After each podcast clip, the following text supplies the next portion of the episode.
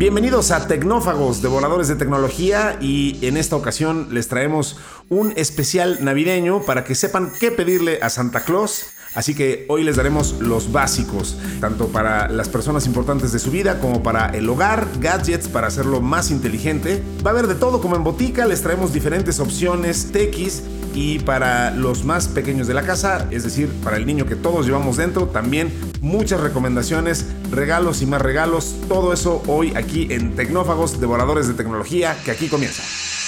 Kio Networks presenta el podcast de Tecnófagos, una mesa de alta especialidad servida para ti en tres tiempos. Acompaña a Ricardo Massa y Bernardo González, dos especialistas en masticar información tecnológica para ti. Prepárate para devorar junto a los tecnófagos todas las noticias de las innovaciones del momento. Muy bien, pues ya lo escucharon, hoy tendremos un programa especial, pero lo que no cambia es nuestra disposición de siempre escuchar sus sugerencias, que les pedimos que por favor hagan a tecnófagos.kionetworks.com o a nuestro grupo de Telegram, que insisto, cada vez eh, se está armando una muy buena conversación ahí. Y en ese grupo de Telegram, que pueden buscar como Tecnófagos, así tal cual, estamos tanto su servidor, Ricardo Massa, como mi compañero y amigo, especialista en tecnología e innovación.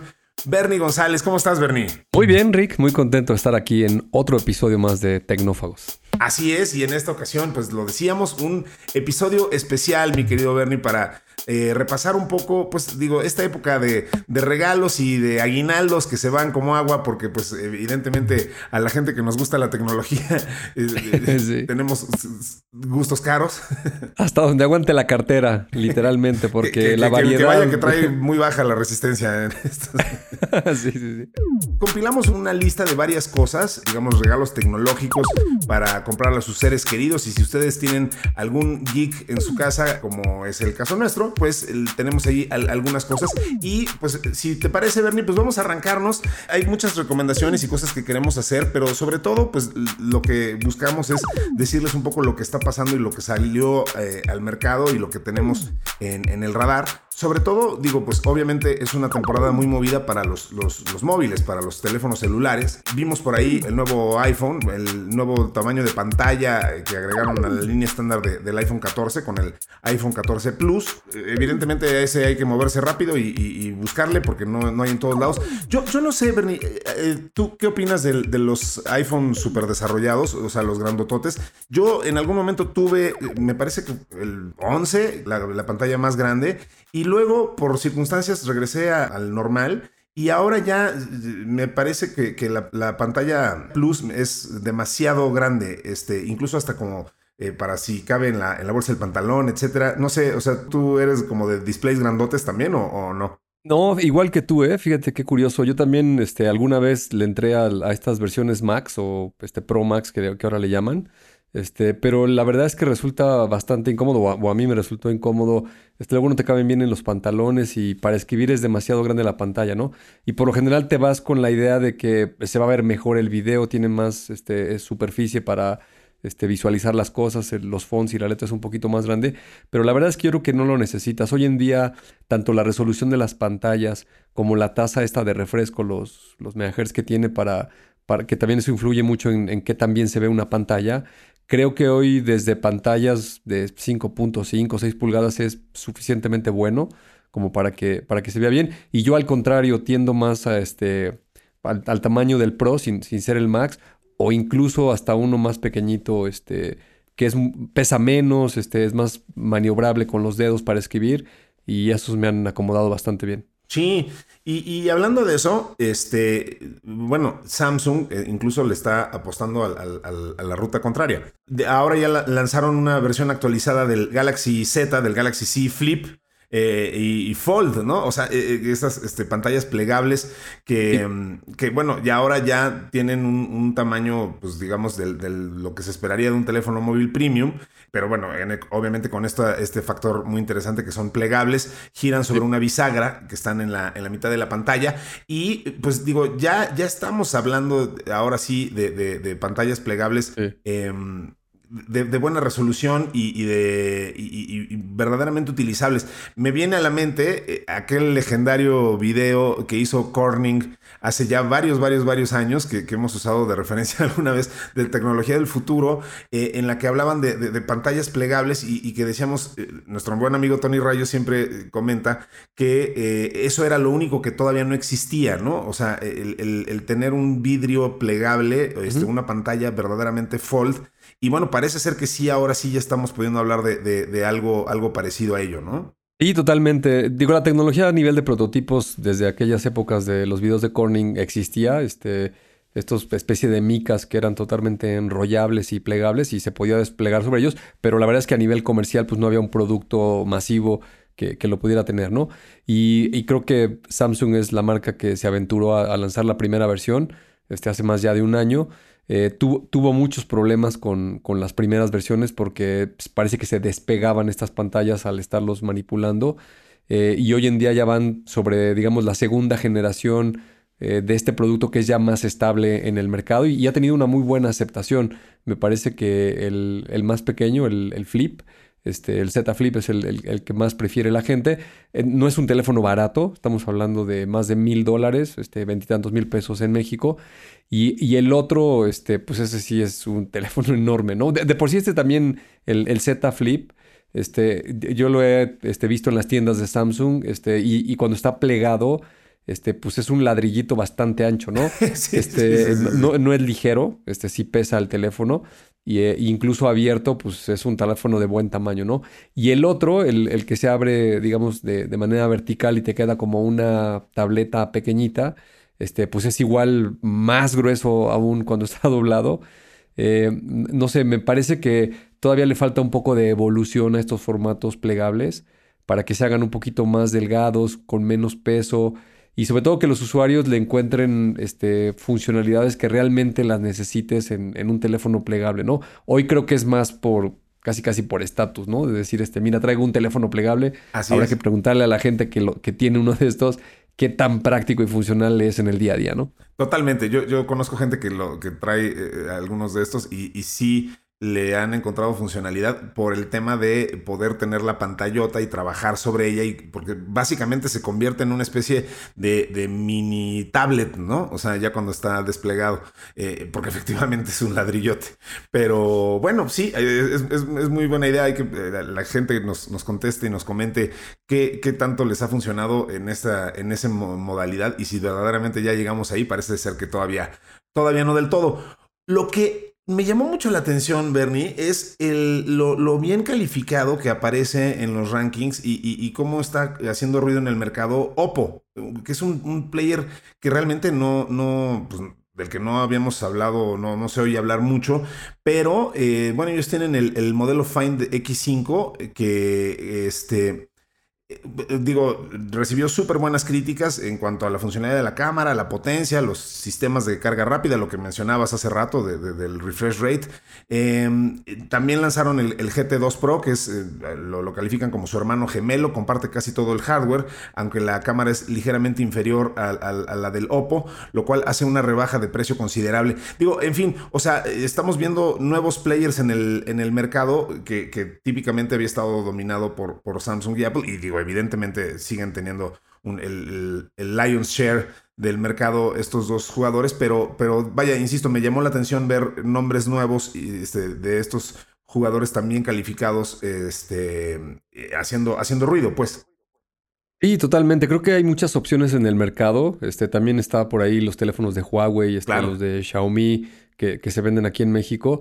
Y la verdad que tienen muy buenos dispositivos con buenas prestaciones. Y al final del día, pues es un teléfono Android que el 90% de las aplicaciones que utilizamos, la mayoría de los usuarios que son este correo electrónico, mensajería, este YouTube, TikTok, aplicaciones para ver videos, creo que con eso estás armado, ¿no? Ya si eres un usuario más sofisticado y tienes un ecosistema de contenido, este, por ejemplo, la gente que está este, de muchos años con los iPhones, este, típicamente es porque tiene una Mac, tiene un Apple Watch, este, a lo mejor en su casa tiene un Apple TV, este, o, hace muchos años compró contenido este, cuando estaba el iTunes Store o videos, etcétera. Y entonces estás metido en, ese ecosistema y, luego este, te cuesta trabajo salir de ahí. Pero si, si, no ese es el caso y simplemente quieres un teléfono para trabajar o para comunicarte con, tus amigos y colegas, creo que vale la pena echarse una vuelta por, estas tiendas este, con alguno de los operadores telefónicos o bien en las tiendas especializadas donde venden los dispositivos. Y me parece que es un gran regalo de Navidad para este, la familia, este, luego las personas grandes, ¿no? A tu mamá, a tu papá le quieres regalar un, teléfono. Este, y la verdad es que lo van a usar este, para 3, 4 aplicaciones y puedes encontrar precios este, bastante económicos. Y sobre todo, hoy en día toda esta gama de, dispositivos móviles, pues son unas computadoras, ¿no? En, toda la extensión de la palabra, este, puedes hacer prácticamente cualquier cosa. Y las cámaras, que ahora, este, pues prácticamente en el mundo entero las cámaras fotográficas han desaparecido, eh, tienen su nicho en el ámbito muy profesional, pero digamos que para el resto de las personas que no nos dedicamos a la fotografía profesional o al cine, este, la verdad es que todos hacemos fotos con los teléfonos, ¿no? Y, mientras tu teléfono tenga este, una serie de, megapíxeles suficientes, este, dos, tres cámaras, eh, una con zoom, este, una a lo mejor de un gran angular, eh, y el procesamiento del teléfono, que ahora, ahora se llama este, fotografía computacional, este, ya, ya, ya no es tanto la óptica este, los lentes y, lo, que capta el dispositivo de hardware, sino más bien lo que es capaz de procesar el teléfono y arreglar las imágenes, ¿no? Estos que mencionaste, casi todos ellos eh, cuentan con algoritmos de inteligencia artificial, estos HDR, que es el High Dynamic Range, que, lo que hace es mm, tomar una serie de fotografías, este, las mezcla y trata de armar este, la mejor composición. con, eh, base en el espectro de luz. Ajá. Ajá, exacto. Y, la inteligencia artificial entra en el factor de este, lo que más agrada al ojo humano, eh, mayoría de las personas, ¿no? Entonces, estadísticamente puede ajustar este, los rostros, el, fondo, etcétera, y, te queda una fotografía, la verdad que increíble, ¿no? Este, como, como, si lo hubieras tomado con una, una cámara de estas, este, con, lentes y todo eso que sucedía hace 10 años tal vez, ¿no? Entonces, yo creo que es un, un buen regalo echar una pensada a los móviles. Totalmente de acuerdo. Oye, y bueno, hablando de tabletas, este, obviamente es algo de lo que aparece siempre en el, lo más alto de las listas de, búsquedas y de lo que más te recomiendan los algoritmos de las tiendas y etcétera. ¿Tú recomendarías? Yo, yo siempre me he debatido un poco con el tema de las tabletas. Eh, ahora, evidentemente, ya estamos viendo dos escuelas de, tabletas, o sea, la, tablet tradicional, por llamarlo de alguna manera, y, los, lo que son básicamente, pues más bien, este, las convertibles, ¿no? Este, em, ¿Tú, tú qué, cómo te sientes al respecto? O sea, ¿es, una buena herramienta de trabajo o, no hay nada que puedas hoy en día hacer una... A mí un poco me pasa eso, yo siento que no hay nada que pueda hacer en una tablet que no pueda hacer en el teléfono y o este, ya en la desktop. Em, pero bueno, como bien dices, eh, no soy fotógrafo profesional y hay algunas cosas específicas que sí pueden ser muy afines, pero para el público en, general, este, ¿qué tanto recomendarías eh, este nuevo mercado de tabletas? Pues mira, yo, creo que las tabletas y los teléfonos hoy en día, eh, a nivel del procesador, la memoria que tienen y las aplicaciones que pueden ejecutar, son muy, muy potentes, ¿no? Yo conozco varias personas en el ámbito profesional que decidieron ya no usar ni laptop ni tableta. Este, prácticamente su día a día este, lo hacen desde un teléfono. Eh, hay otras personas que les puede resultar un poco incómodo este, por lo pequeño del, móvil. Aún este, uno de estos Macs que estábamos hablando hace rato, pero pues en realidad es un dispositivo que, lo usas con, una mano y lo teclas con los pulgares. Y, y ya si te quieres sentar, este y, no sé, leer contenido, este, no sé, trabajar con alguna aplicación de diseño o algo un poquito más sofisticado, pues creo que puedes recurrir a una tableta, ¿no? Yo personalmente tuve mi época que, le metí mucho a la tableta, este, ahí andaba cargando este laptop, tableta y teléfono, eh, y, luego, no sé, por alguna extraña razón, ya decidí no, seguir este, renovando las, las tabletas y me he mantenido un poco alejado de la tableta. Yo me manejo más con la laptop y con el teléfono. Sí. Eh, pero pues va a depender de lo, de lo, de lo que quieras hacer, ¿no? Eh, también del estilo de vida, ¿no? Este, hay gente que usa las tabletas para leer contenido, este, se disfruta más, es, más grande, lo puedes manipular de una mejor manera, puedes ver videos también más cómodamente. Sí. Entonces ahora sí que en, gusto se rompen géneros y, y, las laptops pues es para la gente que de repente todavía tenemos que estar trabajando este, más cosas de oficina o una aplicación como una hoja de cálculo o alguien que escribe mucho, etcétera, de repente puede ser cansado estos teclados virtuales sobre la pantalla. Entonces ahí, ahí ahora sí que toda una gama de precios, de capacidades, de tamaños para cubrir prácticamente cualquier necesidad y lo que más le convenga a cada persona, cada quien hará su análisis sí, claro. y que se vaya por el que más le convenga, ¿no? Fíjate que ahorita que dijiste eso, o sea, eh, ya a mí me pasa eso los con los teclados, incluso con los teclados convertibles como los que, eh, al menos los que he podido trabajar, las tabletas de Apple, los, los teclados convertibles, no me, no, he encontrado uno que, con el que me pueda sentir cómodo, este tecleando un largo rato, ¿no? O sea, eh, coincido totalmente contigo, el teclado virtual cansa después de un tiempo, pero incluso el, físico, cuando conviertes la, tablet en una especie de, mini PC o lo que sea, también no, no, no, no me termino de acomodar. Entonces sí creo que ahí hay un tema de ergonomía, no sé, que solamente hay, hay un público como yo en el que todavía solamente lo encontramos en la computadora de escritorio o, en, la laptop como tal, ¿no? Sí, yo por ejemplo en, en casa y en la oficina tengo en este, dos teclados, uno en cada lugar de estos mecánicos tradicionales, ¿no? Que ahora, se han puesto de moda. Es, un poco como el regreso del vinil en la música. Este, regresaron estos teclados y hay muchos sitios en internet donde lo puedes comprar en línea y tú lo configuras y le pones las teclas, este, incluso pues, super clavados. Este, hay, hay, hay, hay teclas que, que, tienen ciertas presiones este, a la hora de que las vas tocando. Algunas son más duras que otras. Este, el sonido que emiten las teclas, porque estos teclados son muy característicos, el sonido que, que emiten, este, son, son, este, tienen mecanismos, ¿no? Este, la, tecla golpea con, contra la parte de la base del teclado. Este, y la verdad que llevo más de dos años usando estos teclados mecánicos y me han acomodado muchísimo. Este, de repente cuando tengo que escribir algún texto largo o alguna cosa, este, ni siquiera en la laptop, ¿no? La laptop está demasiado junto a las teclas, este, no los puedes sumir las teclas, este, y al rato, como tú dices, te cansa, ¿no? Entonces también es una, una gran opción, este, que por cierto, ayer vi un video de estos de, de Kickstarter de, de un proyecto este, un teclado para que te lo armes tú con Legos, ¿no? Este, las teclas son piezas de Legos y le puedes decorar muñequitos y no sé cuántas cosas. Entonces se ve que están regresando todos estos teclados. También es una opción para la gente que, que sí le pega la tecla, como se dice por ahí. Este, pueden usar estos teclados mecánicos. Padrísimo.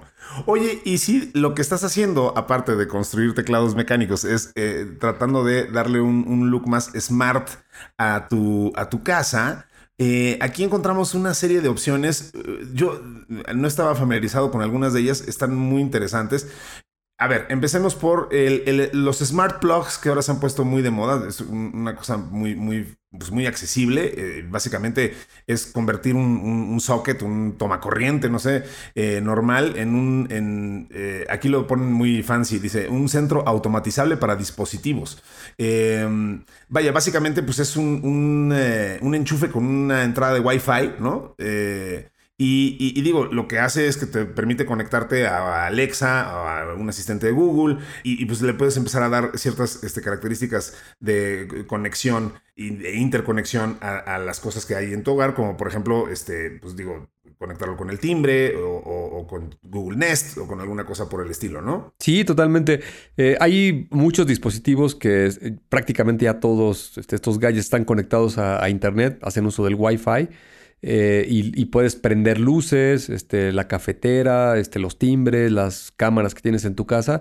Y si tienes algún dispositivo que no tenga estas características, precisamente estos sockets o enchufes, eh, lo, que enchufes a ese socket, este, lo puedes prender con, el teléfono vía este, internet o bien si tienes un asistente de voz como Alexa o Google, le puedes dictar que, te lo prenda, ¿no? Por ejemplo, ahorita que estamos en la temporada navideña, este, luego en las casas es medio complicado prender el arbolito, tienes que agacharte a la barra de contactos y apretarle. le pones una de estas cosas y le dices a tu asistente virtual que te prende el arbolito. Este, le puedes decir, este, prende el arbolito y apágalo dentro de tres horas o dos horas. La, verdad que toda esta automatización es bastante cómoda y creo yo que eh, eso técnicamente se llama el Internet de las Cosas. Este, sin darnos tanto cuenta, creo que hay una gran penetración en la casa de todos nosotros, ¿no? La gente que nos está amablemente escuchando, eh, si se hace la pregunta de cuántos dispositivos que están en mi casa estarán conectados a Internet, y yo creo que vas a sacar una lista larga, ¿no? Entre el que puso el timbre, el que tiene estos conectores, el de la cámara, este, tu televisión, algunas cafeteras ya se conectan, aspiradora, etcétera, etcétera. Eh, en una de esas te puede sorprender la lista que puede ser bastante grande conectada a Internet. Por supuesto, por supuesto. Eh, por no hablar, obviamente, de de Nests y Homes y Alexas y cuanto hay, que por, por definición, sí, de, repente te, te, lleva sorpresas. Eh, por ejemplo, otra de las recomendaciones que traemos aquí es el tema de las aspiradoras inteligentes que bueno, están diseñadas para ser ignoradas, básicamente, o sea, la conectas, estableces un horario y la dejas que, haga su chamba solita.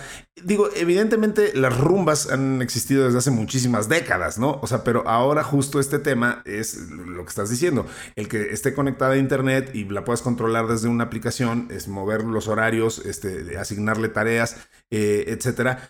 Pues bueno, todo eso eh, contribuye a este tema de, la funcionalidad de la casa multiconectada y conectada gracias al, Internet de las cosas. Y además, pues le da un, tema como más, más fancy y más, este, te da más tema de conversación cuando llevas eso al intercambio de regalos de, la oficina, ¿no? Por ejemplo, yo, particularmente compré una rumba en la pandemia, este, no, no, no, no, tenía quien nos ayudara aquí en casa con la limpieza y la teníamos que hacer nosotros, este, y se me ocurrió comprarla.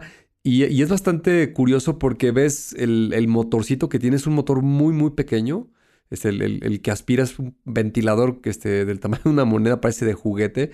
Y, creerías que no va a aspirar pues como una aspiradora de estas grandotas que hacen un ruido enorme este, industrial. Este, pero son muy eficientes, ¿eh? las pones en una habitación, este, las dejas ahí unos 15, 20 minutos a que estén patrullando de un lado para otro y cuando sacas la canastita esta con, con, el polvo, la verdad es que recogen muchísimo polvo, ¿no? Yo tengo mascotas en casa y pues todo lo que son los pelos del perro, el gato, etcétera, lo, levantan muy bien y mucho, mucho polvo, ¿no? Entonces, eh, si alguien este, está dudando si son buenas o no, al menos yo con la experiencia de una rumba este, las recomiendo. Hay ahora también una gama muy grande de aspiradoras. Este, hay unas muy sofisticadas que tienen una base donde van, este, cuando se les baja la batería, este, se conectan y vacían este, el, polvo. Este, tienen un mecanismo que lo, lo succiona de la, digamos, de la aspiradora y se queda en un depósito. Y la aspiradora puede estar programada para que se ponga a aspirar toda tu casa, ¿no? Este, por ejemplo, alguien que viene en un departamento este, donde no hay escaleras, este, te puedes ir a trabajar y la, la programas para que se meta por todos lados y, la verdad que hacen un buen trabajo. Sin duda. Oye, y a ver, siguiendo con las recomendaciones y muy en esta línea, eh, estoy viendo aquí, por ejemplo, cerraduras inteligentes. ¿Te acuerdas que hace un, par de años nuestro buen amigo Gustavo Chapela, a quien le, mandamos un, saludo, eh, nos regaló una, una, chapa inteligente básicamente? Con el celular la bloqueabas y la desbloqueabas, ¿no? Incluso podías este, compartir la combinación, digamos, a, alguien más, este, para que ese alguien más la pudiera desbloquear si tú no estabas ahí, o sea, ya no tienes que darle una copia de la llave a alguien. Em, a, ti ¿utilizaste esa, esa, esa chapa? Este, ¿Has seguido utilizando cerraduras inteligentes? E, esa, no, no, esa en particular no. Este, sí le he echado ojo y los he evaluado ponerlos y, y todavía no, no, no, cuento con una cerradura en mi casa. No tengo tanta necesidad de, de, por ejemplo, darle un código a alguien para que entre y ese tipo de cosas. Pero... Sí, justo yo tampoco, por eso, por eso me quedé pensando. Sí, pero, pero tengo amigos que, este, digo, el, clásico este, caso de uso es alguien que vive solo este, y compra cosas por internet y se las van a integrar, entregar o algo y necesita abrir la reja o alguna de estas cuestiones, o va a llegar la persona que hace la limpieza este, y en vez de que le des la clásica llave, pues le puedes dar un código, este, lo usa, entra, se va y, ese código lo puedes borrar este, y puede expirar, ¿no? Entonces igual me parece que depende de quien tenga esa necesidad, este puede ser bastante útil. Lo que sí tengo es un timbre de estos Ring que vende Amazon eh, y también bastante útil, ¿eh? Cuando estás de vacaciones o algo, este, tocan el timbre y suena tu teléfono y tiene una cámara y ves quién es y, y tú le puedes hablar a ese señor y ese señor no sabe dónde estás, ¿no? Este, le puedes decir, este, dígame qué quiere y eh, te dice que, de qué se trata y le dices, ah, no, gracias, o venga después. Y, no se enteran si estás o no en casa, me parece que es bastante útil, ¿no? Y también le puedes programar, este, por ejemplo, que identifique si pasan personas enfrente a tu casa o si se detienen, este, y que te las guarde como mecanismo de seguridad también creo que... y ese es extraordinariamente útil, ¿verdad? O sea, porque además no, no necesitas, digamos, estar eh, grabando y gastando espacio eh, de un disco duro todo el tiempo, puedes eh, seleccionar horarios, etcétera, programar. Digo, yo tengo un sistema de seguridad como muy de la vieja escuela aquí en mi casa y, sí, efectivamente, pues, o sea, tengo la opción de estar grabando todo el tiempo o no grabar nada, ¿no? Eh, que es un poco como el tema que tienes siempre, o estás monitoreando eh, lo que está ocurriendo afuera, pues sí, pero este, eso en determinado momento pues nada más te da como cierta paz mental medio de placebo, ¿no? Sí, yo, tengo una historia muy curiosa con las... Yo tengo unas cámaras Nest, este, de, interiores y exteriores, este, que digo, nada más es el, alrededor de la casa, ¿no? Pero por ejemplo, este, tengo una en, en una salita de de la casa, este, donde están las mascotas, eh, nomás para ver que estén bien cuando no estamos, y otra en la entrada, ¿no? Y lo que ha sido un exitazo con mis hijos es este cuando pasa algo chistoso, ¿no? Este, de repente ellos corriendo se tropiezan, este, o, o, el, otro día me estaban ayudando con una escalera y se le fue la escalera para atrás y este, se dio ahí un golpe en el jardín con la escalera. Y entonces estos corren inmediatamente y, entran a la nube y, y, bajan el video y lo hacen un clip este, y, lo, suben a las redes y empiezan a hacer mofa y una serie de cosas. Y creo que esa, esa parte es, bien cómoda, al menos con esta marca, este, que la comercializa Google, porque depende del plan que escojas. Por ejemplo, puedes estar grabando las 24 horas del día y, este, y todo se está grabando, ¿no? Y cuando empieza el siguiente día, este, se va borrando conforme va sobreescribiendo. Entonces, si pasa algo relevante en tu casa, pues simplemente te metes y decides grabar ese segmento este, y si no pasa nada relevante, pues todo el tiempo se está sobreescribiendo, ¿no? Este, hay, me parece que hay planes de tres días, de siete días o hasta de un mes, depende de las necesidades que tengas. Este, y todo esto está en la nube. Entonces no tienes que instalar nada en tu casa, simplemente enchufas la cámara a un toma corriente, la conectas a tu Wi-Fi y está totalmente funcional. Y como mecanismo de seguridad, pues es bastante útil, ¿no? Por si algún día tienes algún problema, pues puedes recurrir a la nube y consultar los videos. Tal cual. Ahorita que dijiste eso, me hiciste pensar que yo alguna vez vi, eh, había un sistema para, para monitoreo de las cámaras que traen los coches. En, Rusia son muy populares, eh, sobre todo. Em, y, esos tienen un sistema que no se ha popularizado tanto, pero que me parece a mí muy útil, que es que eh, van grabando y sobreescribiendo cada 30 minutos. Y, se van borrando sobre, digo, ahora pues lo puedes administrar en la nube, pero estos antes tenían pues una memoria física que, este, que se estaba reescribiendo todo el tiempo y a menos que tú le, le pusieras que sí te interesaba conservar lo que acababa de grabar. Entonces, pues todo el tiempo se estaba borrando y borrando y borrando y borrando, a menos que tuvieras efectivamente un incidente o algún problema, lo que sea. Es, entonces le apretabas un botón y, entonces sí se conservaba el último batch que había grabado. Eh, y eso era una forma muy práctica de decir, bueno, pues solamente conservabas lo que te importaba. Digo, nada más hice como la nota mental de que ese es un buen sistema, ¿no? Sí, mira, por ejemplo, estas que yo tengo, este, imagínate que están grabando este, la entrada de tu casa y se ve un poco de la calle y la banqueta, ¿no? Tú, tú le dibujas con el mouse el área que quieres que, este, si hay algún movimiento dentro de esa área, este, te, grabe un, un, videoclip, ¿no? O sea, eh, esté grabando y que el resto lo ignore. Por ejemplo, este, cuando están pasando los coches por la calle o la gente por la calle, pues en realidad no, no está sucediendo nada, no te interesa. Pero si alguien caminara adentro de tu casa, pues entonces sí pues quieres que lo grabe. Vaya que te interesa. y, eso este, te puede, digamos que un poco automatizar, ¿no? Y el ejemplo que diste tal cual, así funciona, ¿no? Cuando ves uno de estos clips interesantes, le dices grábame aquí y donde le dijiste aquí va a grabarte 30 segundos atrás y 30 segundos adelante. Y te va a entregar, y te va a entregar un clip de un minuto que pues en la mayoría de los casos esto es suficiente para ver lo que te interesó. De acuerdo. Oye, Bernie, y bueno, para terminar, yo eh, lo que quisiera decir es que eh, a mí siempre me ha parecido que el mejor regalo que le puedes hacer a cualquier persona siempre es un libro. Y a lo largo de, este año que hemos estado haciendo este podcast con todo cariño, eh, hemos hablado de varios libros y, algunas, obviamente esta temporada del año, pues hay listas y compilaciones, etcétera. Y, y, he estado revisando algunas de las que hace el Washington Post y etcétera. Eh, y, digo, rápidamente quisiera mencionar que hay, sobre todo, un par de, libros que, hemos mencionado y que están en esos listados de, popularidad o de, recomendaciones.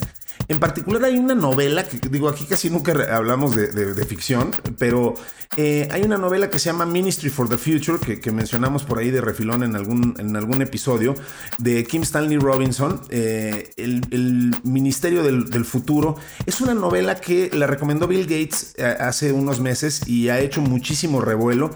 Eh, la verdad es que les recomiendo muchísimo que la lean. Es compleja, compleja, compleja, muy padre. te sensibiliza mucho de, temas del, calentamiento global y del cambio climático y, visto a través de los ojos del futuro. Entonces tiene una, narrativa bastante compleja y muy interesante. entonces, bueno, ese, insisto, lo habíamos mencionado y, bueno, pues ahora este, está saliendo en todos los listados de fin de año.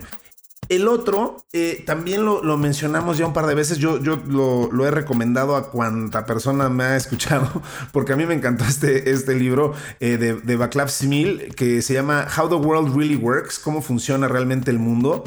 Em, este, este es un libro que también lo encontré en, eh, bueno, aquí en particular lo tengo en un listado del Washington Post, pero lo he visto en otros muchos que eh, habla de la, ciencia básicamente de cómo llegamos a este punto de la humanidad y hacia dónde estamos yendo eh, y, te abre los ojos a entender algunas realidades que no necesariamente son tan intuitivas, ¿no? O sea, digamos que a lo mejor en retrospectiva puede ser como más obvio, pero la importancia que han tenido los combustibles fósiles, el cómo extraerlos, o sea, digo, ya hemos mencionado aquí en alguna ocasión, por ejemplo, la importancia que tiene la arena en el mundo, ¿no? Este, que no es algo a lo que le dediques mucha atención eh, o mucho tiempo en, tu día, y sin embargo la arena pues ha, sido ultra determinante, cierto tipo de arena muy específica, este, para la elaboración de, de materiales y de vidrio y de etcétera. Eh, y son el tipo de cosas que han determinado el mundo moderno y, que no necesariamente le, ponemos mucha atención. Ese es el tipo de cosas que, te explica este, este libro y que verdaderamente me, parece excepcional. Y el último, la última recomendación que quisiera hacer, em, si me permites, es una eh, muy nueva eh, que, me encantó, lo acabo de terminar de leer y está simpatiquísimo. Eh, lo, agarré porque el autor es un cuate que se llama Ryan North, que, es un, guionista de cómics de, hace muchísimos años. Entonces este, me llamó la atención que hubiera publicado un, libro y más con un tema como este que se llama How to Take Over the World o Cómo Conquistar al Mundo. ahorita está en Amazon y, digo, ya está en el listado de New York Times como bestseller y básicamente es, como promete el título, es eh, cómo conquistar al mundo desde la perspectiva de un supervillano, ¿no? O sea, te, plantea, eh, dice el cuate en el, en el, prólogo que se ha pasado muchos años pues pensando como pensaría un supervillano, ¿no? Eh, y tratando de hacer guiones y argumentos muy creíbles de cómo podrías realmente usar la tecnología que existe en el mundo, pues para lo que haría Lex Luthor si existiera o lo que haría cualquier malo que me dijeras, ¿no? Entonces, pues lo puso en, en términos mucho más científicos y más aterrizados y, lo puso en esta serie como de ensayitos de, eh, que, tienen mucho que ver con lo que nos atañe a nosotros todos los días.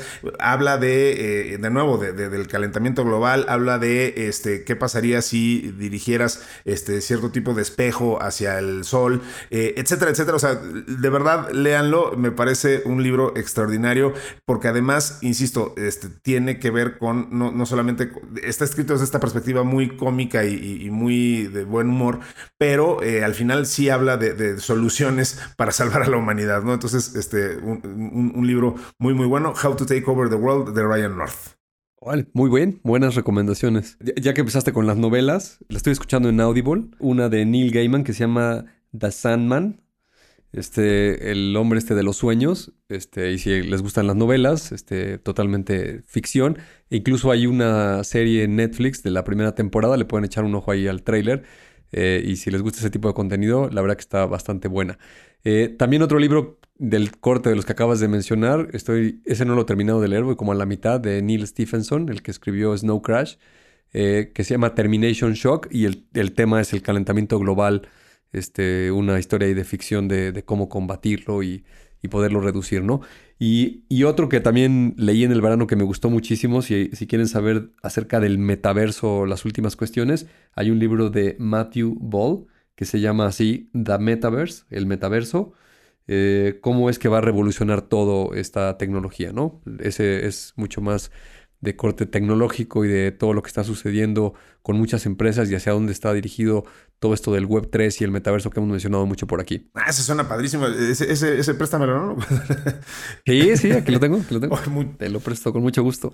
bueno, pues ahí están nuestras recomendaciones para esas personas especiales en su, en su vida, estas eh, temporadas tan festivas. Esperamos que les sean de utilidad y también esperamos que nos comenten ustedes sus propias recomendaciones, qué le van a regalar al, al pequeño y al gran geek en su vida y pues cuéntenos también qué, recibieron de regalo.